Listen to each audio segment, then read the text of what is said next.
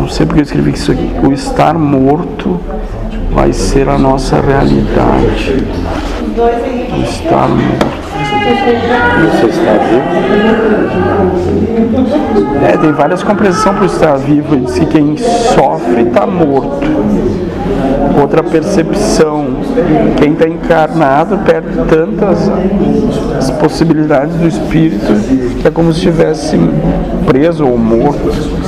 E tem a, outra, a terceira percepção que fala que isso já tudo já correu e está só rememorando esses acontecimentos. A gente está assistindo um filme, então qual seria a tua percepção se nós estamos vivos ou mortos? Vocês estão presos. Presos. Na minha percepção, Sim, vocês são como presidiários em cadeias. sim, O vosso espírito, ele está submetido a essa prisão. Vocês passam pela experiência material, sim. E eles, se ele, ele teria obrigado a perder essa lucidez de quem é, porque senão ele não, ele não vive. Ah, não, não vive essa vidinha nossa. A minha concepção, moço, Sim, é de que todos vocês estão mortos. sim,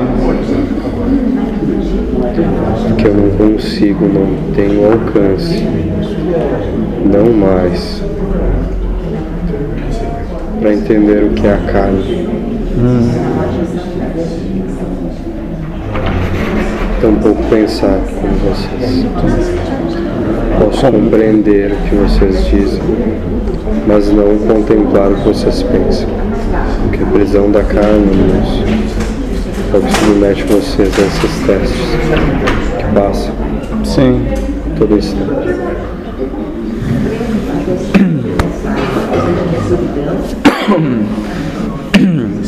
Mas eu não teria condição de fugir disso. Se Deus quisesse, né? tipo, tirar minha vida, querer fugir, despertar disso. É um. Se você tirar sua vida, você gera um julgamento. Ah, Porque a partir do momento que você faz isso, o seu espírito automaticamente vai se julgar por ter tirado a oportunidade da experiência carnal. sim. Então tem que deixar rolar. Você pode se livrar dessa experiência, sim. Mas a experiência do espírito, moço, essa não tem fim. Ah, tá. Sempre está experienciando, né? Sempre.